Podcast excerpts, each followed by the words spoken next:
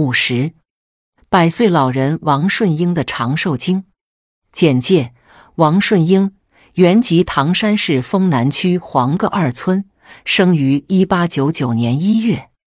出生于一八九九年腊月初五的王顺英老人，走过了三个世纪，如今已是五世同堂。家里大大小小的一百四十多口人都非常孝敬他。王顺英老人性情温和。一辈子都很开朗平和，和老人小孩都很聊得来。更加难能可贵的是，他无论和谁相处，都不爱管他人闲事，也从不生闷气。因此，即便是五世同堂，全家人受了老太太的影响，也都相处得非常和睦，并且老人直到百岁，身体仍然十分健康，除了耳朵有点背以外。眼睛特别好，做针线活从不戴眼镜。老人的长寿健康，或许与他一贯坚持生活自理不无关系。老人一生勤劳节俭，非常喜欢干家务。家中无论活计轻重，他从来都是自己动手，从不要他人帮忙。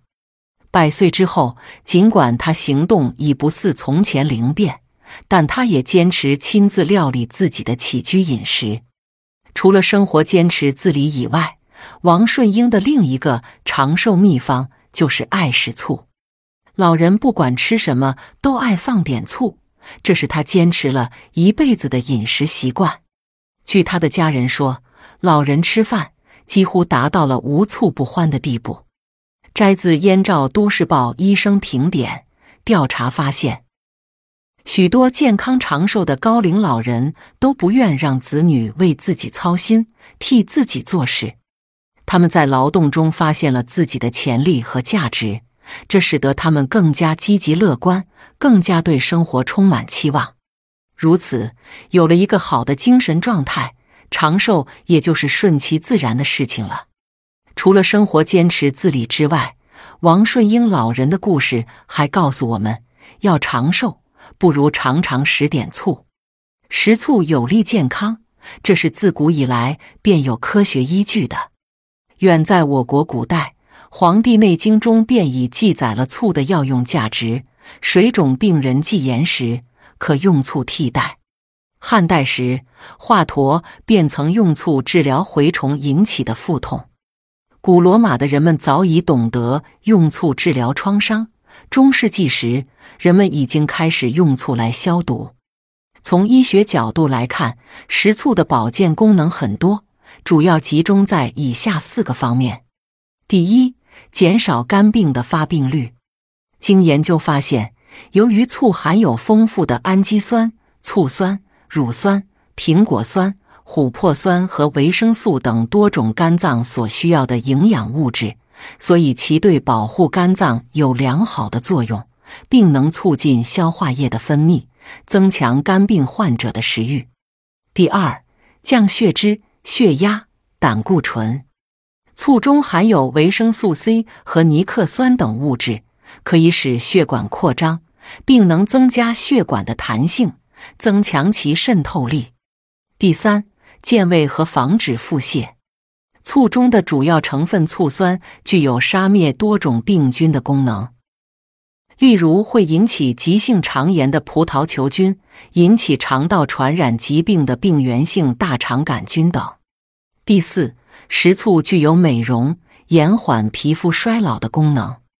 由于醋具有多种保健功能，所以我们在吃饭的时候适当加点醋，这对我们的身体健康是很有帮助的。不过，醋虽有较好的食疗作用，却并非所有人都适合食用。